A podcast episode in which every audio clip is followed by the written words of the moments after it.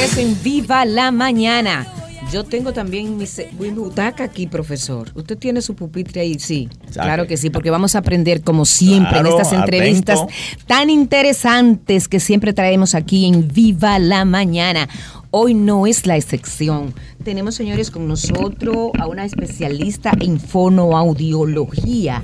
Eh, también ella es especialista en salud ocupacional. El tema que vamos a tratar hoy es la, los avances de la fonoaudiología aquí en República Dominicana. ¿Cómo estamos? Y ella es, señores, Adriana Zamora. Bienvenida, viva la mañana. Qué bueno que está aquí. Gracias, muchísimas gracias. Gracias por ese aplauso. Encantada de estar aquí. Eh, que me, permite dirigirme a todo el pueblo de República Dominicana, que ha sido fantástico conmigo. No he sentido prácticamente ninguna diferencia porque también vengo del Caribe, entonces eh, muy acogida, muy a gusto y a disposición de todo el trabajo que se viene en la fonoaudiología. Qué bueno, sí, porque tú eres colombiana. Qué interesante. ¿Cómo tú defines lo que es la fonoaudiología? Bueno, la fonoaudiología es una profesión de la rama de la salud que se dedica al estudio de la comunicación humana en el estudio de la comunicación humana, que es una habilidad que desarrollamos desde el momento en que nacemos, se involucran diferentes aspectos, como la audición, que digamos es lo que, lo que más eh, eh, se sabe, digamos, y en lo que más se explora, la parte de audición, habla y lenguaje. Y la comunicación es un proceso que nos acompaña, como les dije, desde el nacimiento hasta nuestra edad mayor, hasta que Dios nos tiene en este mundo. Por lo tanto, todas las alteraciones que se presenten en ese proceso, un fonoaudiólogo o una fonoaudióloga es el que interviene para ayudar a curarlas, a remediarlas, a solucionarlas, a manejarlas y a darle el mejor tratamiento para cualquier persona, niño, adulto, sin importar el sexo, se lo va a atender una fonoaudióloga o un fonoaudiólogo. ¿Cómo se identifica eh, eso, por ejemplo, en, el caso de los niños. En el caso de los niños, bueno, en el caso de los niños, eh, un niño desde el momento de que nace se le puede identificar si existe alguna alteración en su canal receptivo de la audición. Es a través de la audición que vamos a desarrollar los procesos de lenguaje y de habla. El lenguaje es la capacidad que tenemos para entender lo que nos dicen y para organizar lo que expresamos. Y el habla es el mecanismo ya expresivo como tal y cualquiera de estas alteraciones las podemos detectar. Si un niño no tiene una buena capacidad auditiva, no va a poder desarrollar el lenguaje. Por eso terminan, como les dicen normalmente, como sordomudos, aunque la sordomudez la mudez es porque no escuchó, por lo tanto no desarrolla el lenguaje. Lo que va a tener es algún grado de pérdida auditiva y lo importante es que esa detección temprana va a evitar que tenga un problema de lenguaje o de habla.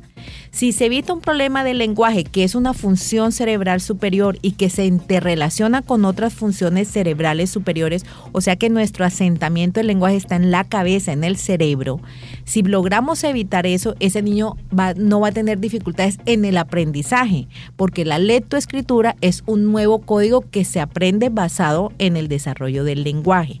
Y si además logra desarrollar las estructuras eh, de articulación fonética, eso se llama lo fonético fonológico, va a poder pronunciar cada uno de los sonidos del lenguaje que son las cosas que uno detecta. Entonces, volviendo a su pregunta, desde temprana edad usted puede detectar si tiene un déficit auditivo, si tiene una falla en la pronunciación de las palabras, si tiene una alteración en la voz, porque una cosa es que un niño no hable claro, otra vez que hable muy nasal, otra vez que hable muy ronco, o sea, o que le digan una cosa y conteste otra, o que no interactúe bien. Entonces, de manera temprana, cualquiera de las esferas de la comunicación pueden ser detectadas tempranamente. Adriana, ¿qué otras eh, profesiones ustedes le asisten? Porque ustedes tienen que saber mucho de medicina, por ahí de psicología, para poder tratar estos temas que son tan puntuales y sobre todo en esos niños tan pequeñitos que eso va a incidir en sus estudios. Así es, de acuerdo.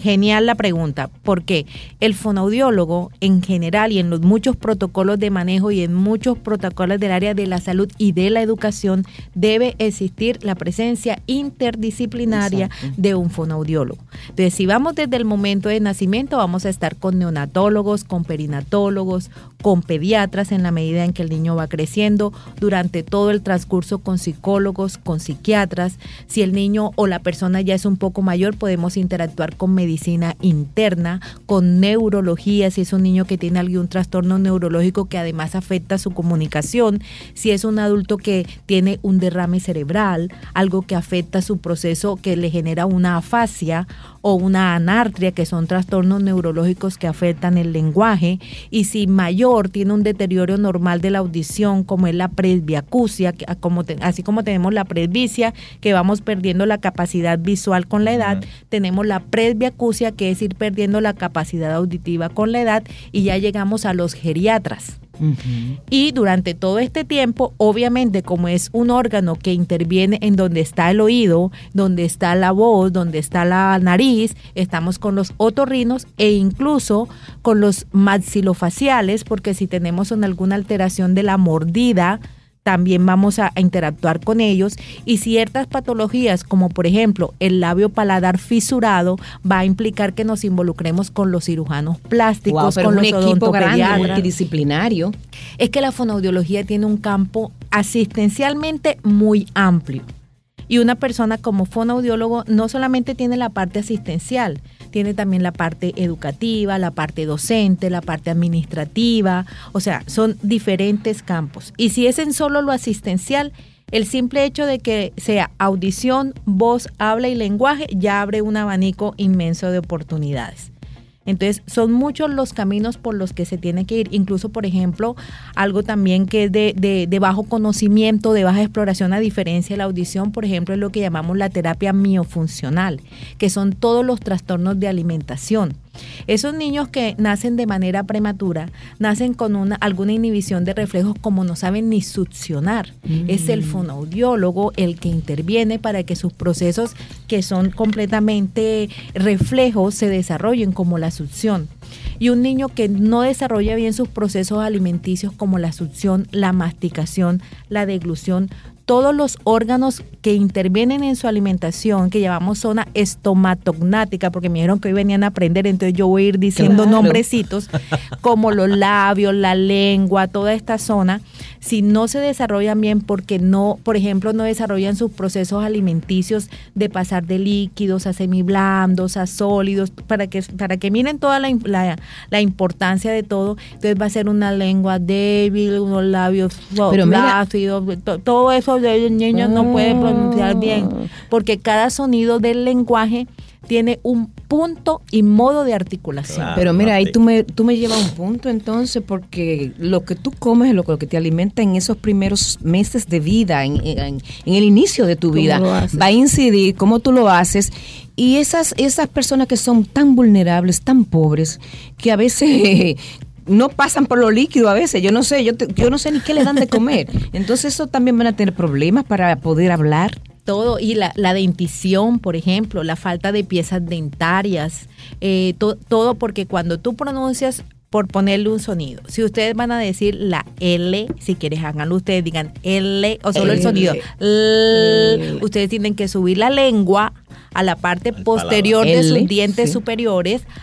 y si usted tiene un frenillo lingual. Es cierto. Entonces, ¿Cómo lo hace? Entonces no puede subir la lengua. En ese caso. Y ya altera el punto y el modo de articulación. En ese caso, por ejemplo, eh, en la parte pediátrica, debe haber entonces un referimiento hacia el pediatra del niño para, para esos, ya cuando ustedes han hecho un diagnóstico. Bueno, eh, debería ser un trabajo de, de, ahora sí, de ida y vuelta el pediatra que es el que al que principalmente llevamos las madres a sus controles rutinarios, como vamos con las vacunas, con todo, el pediatra tiene que tener un seguimiento paralelo de todas esas condiciones. Ahora, si vamos, por ejemplo, que es algo en que yo estoy muy contenta de saber, aquí, por ejemplo, viene la ley de la audición y ya el screening auditivo está. O sea, tienen el respaldo también legal de que todo niño que nace debe ser evaluado Por lo tanto, si una persona por cualquier razón no ha llevado al pediatra, lo llevó al año, luego lo llevó a los tres, dentro de todo el esquema, dentro de todo el protocolo, el pediatra debe decirle, y ya le evaluó la audición. Y eso vale para la audición, la visión y todos los sentidos. Entonces, si no los tiene, hay que evaluarlo. Porque si llega ese niño al preescolar a los tres años y luego evoluciona y vamos a dejarlo que es que espere que hable mejor, espere que todavía está muy niño, espere que fue que su papá no habló temprano, no que él es igualito al abuelo que tampoco habló, porque empezamos a justificarnos con cosas, el niño cumplió los 5 o 6 años, empezó un proceso de lectoescritura, no ha terminado de estructurar su proceso de lenguaje tanto en lo expresivo como en lo comprensivo y tiene que enfrentarse a un nuevo código que es el código lectoescrito. Y por fin se le hace un examen y resulta que tenía una pérdida auditiva. Incluso puede ser que escuche, no escuche por un oído, como lo hemos encontrado. Pero el niño no lo sabe porque él cree que es normal escuchar solo por un lado. O cree que es normal escuchar así y no, no sabe que escucha menos. Entonces se perdió un tiempo valiosísimo porque si no es lo mismo detectar eso en los primeros meses, en el primer año de vida, que detectarlo a los 5, a los 6, a los 7, y vemos casos de incluso adolescentes donde la pérdida se detecta en otros momentos de la vida. Y por eso la deficiencia eh, académica que tiene. Y entra, entra en juego la escuela ahí por eso mismo, porque ahí ya hay una, una deficiencia del rendimiento. Seguro que sí. es, el equipo de todos, el pues, pediatra, el maestro. Entran en una categoría como si fuera un, estudiante especial. Exactamente. Especial. Exactamente. Y ese que usted dice es bien importante, porque la pérdida auditiva no implica una pérdida eh, de capacidades intelectuales. Entonces, a veces, mucho de los estigmas es que si una persona utiliza unos audífonos es a la, vez como un deficiente mental y no tiene nada que ver. Son personas que pueden ser incluso más virtuosas que una persona que escuche normal. Entonces, la deficiencia, digamos, en sus capacidades intelectuales se da porque no escuchó y no desarrolló la capacidad del lenguaje, que como le dije, es una función cerebral superior y le limita otras capacidades. Adriana, yo te veo, perdón, profesor, tan preparada. A ti me gustaría saber, tú estudiaste fonoaudiología en Colombia. Eh, ¿Qué tiempo de preparación se tiene que hacer para ser fonoaudiólogo? Bueno, yo, yo le doy gracias a Dios por, primero por ponerme en el camino donde trabajo en lo que amo y me apasiona. Entonces eso ya es una bendición. Yo estudié en la Universidad de Rosario en Bogotá, Colombia. Soy fonoaudióloga de la Universidad de Rosario, una universidad de, de, muy buen nivel y que eh, tuve la fortuna también de que es una universidad que te prepara en todos estos ámbitos de la, de la fonoaudiología que yo les acabo de explicar porque eh, eh, como lo hay en, cualquier parte, a veces hay universidades que se enfocan y solamente se dirigen al área de, audiología, otras solamente preparan hacia el área del lenguaje y, así sucesivamente.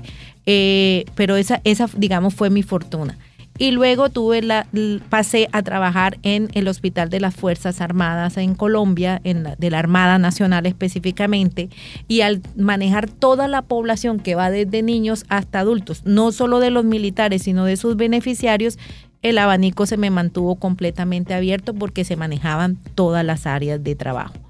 Finalmente terminé especialista en audiología porque, eh, pues por razones institucionales, tenía que quedarme en un solo área y en Colombia para tú ejercer, para tú tratar un paciente, debes estar certificado, si no, no te habilita en el sitio donde estás.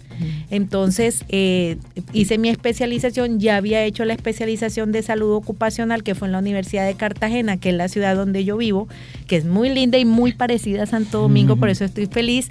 Y eh, luego hice la especialización de audiología también en Bogotá. ¿Cuántos años te tomó la especialidad en audiología? Dos años. Pero tú eres, primero me hablas que eres eh, también salud ocupacional. Salud, ocupacional, también son dos años. Son dos años también. De, ¿Y qué es la salud ocupacional allá en Colombia? ¿Qué, campo abarca esto? La salud ocupacional o salud y seguridad en el trabajo, porque digamos que son dos especialidades que son nombradas así, es procurar que tu ambiente laboral te, te brinde condiciones saludables. Entonces, uno, eh, por ejemplo, si estamos aquí en esta cabina de radio, por ejemplo, ustedes son profesionales de la voz. Ahora los voy a unir con la fonoaudiología. Entonces, el profesional de la voz y la voz, y, no lo nombré en todo este campo que hablé, y es fundamental la parte de la voz y la foniatría, porque nosotros manejamos todas las alteraciones, las disfonías, los nódulos, los pólipos, los niños que gritan mucho. Un niño que grita mucho hay que evaluarle la audición porque no, este es nuestro, nuestro monitor de saber si hablamos muy duro o algo. Entonces, por ejemplo, los profesionales de la voz, como, como esa es su ocupación, ahora lo uno al otro lado, su ambiente laboral debe brindarle las condiciones para que tu tarea, tu labor, tu función laboral no, no agreda tus condiciones de salud. Entonces, cuando, por ejemplo, trabajamos desde el punto de vista ocupacional con los profesionales de la voz, se les enseña cómo cuidar su instrumento laboral, ese es su instrumento, la garganta. su garganta, su voz, para que lo hagan de manera adecuada. Unos consejitos ahora para nosotros por, aquí. Por supuesto. Primero, el bueno, el elemento, la materia prima de la voz es la respiración. Si un profesional de la voz no sabe, no sabe respirar, se va a ahogar, entonces va a forzar las cuerdas vocales y, y, termina así. Eso va para los maestros, para los cantantes. Ustedes ven en los cantantes que los primero que hacen es enseñarles a respirar, a tener, hay un tipo y un modo de, de respiración correcto y para eso también eh, se trabaja la parte, y si ya desarrollan una patología que la determina el médico, pues se hace un trabajo específico hay alteraciones por hiperfunción, por hipofunción, eh, como los nódulos, los pólipos, la parálisis de cuerda vocal, el hiatus, que es que las cuerdas vocales no se cierran. Todo eso nos lo determina el otorrinolaringólogo o el laringólogo o el especialista en esa zona para vernos el estado de las cuerdas vocales. Pero volviendo a la parte de salud ocupacional, eh, la audiología también em, en la parte de la fonoaudiología hacia la audiología tiene un campo muy importante que es el daño auditivo inducido por ruido. Mm. Entonces, todas las condiciones laborales donde el riesgo del ruido puede afectar la condición de salud auditiva de la persona es otra, otro campo de trabajo. La pérdida auditiva inducida por ruido es la segunda enfermedad laboral en el mundo después de todo la que tiene que ver con las enfermedades musculoesqueléticas, el túnel del carpio, los problemas de espalda, va muy de la mano también con las enfermedades cardiovasculares que tienen que ver con temas de obesidad, de fallas en la alimentación, todo eso finalmente eh, afecta el campo laboral o la finalmente pasamos más tiempo en el trabajo a veces que en la casa. Entonces, el ambiente laboral, la salud ocupacional consiste en analizar toda la, que todas las condiciones laborales no afecten la salud de la persona en su área de trabajo. Adriana, yo quiero saber, este, sé que hubo y que pronto también se va a, tomar, a retomar, retomar el Congreso, un Congreso que se dio y que por Fiona el primer día fue un éxito, el segundo se tuvo que posponer. Hablemos un poquito. Bueno, eh, muchísimas gracias. Estamos muy contentos porque esto fue un hecho histórico. Fue el primer Congreso Dominicano de Fonoaudiología porque la fonoaudiología llegó a República Dominicana para quedarse y para expandirse. Con el apoyo de la Universidad Católica Santo Domingo, durante ya hace varios meses atrás se vino gestando toda esta idea eh, y toda esta intención que cabe, ahora sí que al César lo que es del César del licenciado Carlos Torres, que es algo que durante... Nuestro amigo siempre viene aquí a acompañarnos. Que durante muchos años ha estado por, por, por este sueño de poder unir porque República Dominicana tiene gente muy valiosa que trabaja en la fonoaudiología, en todos estos aspectos que yo les he hablado, que han, que han salido a, hacer sus estudios por fuera o que lo han estructurado dentro, de, dentro del mismo país o personas de afuera como yo que han venido y llevan mucho tiempo acá. Pero la fonoaudiología tiene una historia de muchas décadas atrás que ha venido forjándose, pero solamente, digamos, hasta ahora está la primera facultad de fonoaudiología como tal. ¿Dónde está esa facultad? En la Universidad Católica Santo Domingo. Qué bueno saberlo. Mire, profesor, allá donde usted labora. Allá. Ah, bueno, entonces allá está la facultad eh, que está eh, dirigida por la licenciada Maribel Paniagua, pero el apoyo de la Facultad de Ciencias de la Salud ha sido maravilloso con el doctor Omar Díaz. Ellos nos brindaron gran apoyo y se logró eh, realizar este primer congreso, que era, eh, pues que la primera jornada fue el 16 de septiembre y la segunda jornada el 17 de septiembre, pero eh, por las alarmas se decidió suspender esa segunda jornada de que era el, el 17 de septiembre, que ya abarcaba, digamos, toda la parte de audiología. Nuestra nueva fecha y de una vez para invitar a todo el mundo es el sábado 18, el viernes 18 de noviembre Sí, efectivamente fue un éxito. Estuvimos por encima de casi los 500 inscritos. Fue un congreso gratuito. Y de manera flotante estuvieron por encima de los 250 personas en el auditorio principal de la universidad. Así que nos sentimos muy satisfechos, muy orgullosos. Eh, conjuntamente Ado Audio, eh, que es la Asociación Dominicana de Audiofonía, que ya se creó y se estructuró y que tengo, digamos, el gusto de darle la dirección ejecutiva mientras organizamos, como le digo, a todo este bagaje de personas, algunos de manera más empírica, otros de manera más estructurada, otros de manera técnica, tecnológica y algunos profesionales están desempeñando la labor. Pero a futuro, Ado Audio, que pretende agrupar al gremio de todas las personas dedicadas o afines, porque pueden ser profesores, enfermeras, médicos, otorrinos, o sea, todo el que tenga que ver con la fonoaudiología puede integrar Ado Audio eh, porque es audiofonía, porque pues la mm. fonoaudiología apenas se está creando, eh, digamos que desde el punto de vista legal, porque sería apenas la primera promoción que saldrá en un par de años.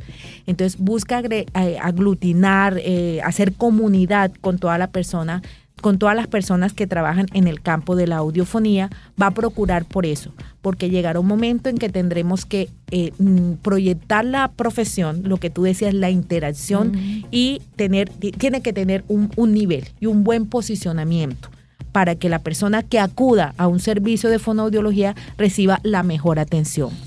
Entonces, la próxima es el 18 de noviembre. De noviembre. Viernes 18 de noviembre, de 8 de la mañana a 4.30 de la tarde. estaremos Podemos ir ahí, podemos. Por supuesto. Sí, sí. Entonces, ah, como mm, tuvimos este, este, este, este, aplazamiento, ahora nos toca volver a, estructurar y vamos a tener en, en, las redes, porque era un link de inscripción y van a, a poder volver a hacerlo pero los que ya estuvieron para la primera no hay ningún problema. Y luego ya allá dentro de la universidad eh, damos unos códigos o hay, hay manera en que tomen unos códigos QR que son los que les permiten confirmar su asistencia y también eh, hacerse miembros de Ado Audio. Muy interesante, señor. Y un aplauso a nuestra invitada, Adriana Zamora, colombiana. Qué bueno. ¿Cuánto aporte estás haciendo aquí al país? Me encanta eso, de verdad que sí. Señor, y hablando de la fonoaudiología. Amo Colombia, Mira, y me, me place saber que aquí la Universidad Católica de Santo Domingo mm. está ya a nivel de carrera, se está trabajando. Qué importante es, señores. Muchísimas gracias por haber estado aquí en Viva la Mañana. Señores, tratemos cada día de entender que los ruidos hacen mucho daño, muchísimo daño. Pero nosotros, los oyentes de aquí, de Viva la Mañana, son personas que siempre van a chequearse y siempre nos escuchan bien. Sí, porque por eso que lo mantenemos bien orientadito. Bien orientadito y siempre nos escuchan bien. Termina Viva la Mañana y van a donde nosotros les decimos. A lo mejor hay alguna prueba ahí también. Por, supuesto. Va a haber prueba. Por supuesto. En, ah. en el pasado, la audio eh, con el licenciado Carlos Torres se tuvo un código QR para hacer una evaluación, una tamización auditiva gratuita. Ah, Así que podrán también, también tener eh, ese acceso porque, como tú dices, la prevención auditiva es a todos los niveles. Todo el mundo debería hacerse una prueba auditiva. Y si vamos a los protocolos, uno debería evaluarse la audición, así como va el control dental cada año y visual igual con la audición, uno debe hacerse su prueba. Así es. Bien, allá estaremos. allá estaremos. Muchísimas gracias, Adriana Zamora. Encantada, muchas Nosotros tenemos que decir que ya terminamos por hoy. que mañana vamos a seguir aquí hablando y ustedes nos van a seguir escuchando. Esto ha sido ¡Viva la mañana!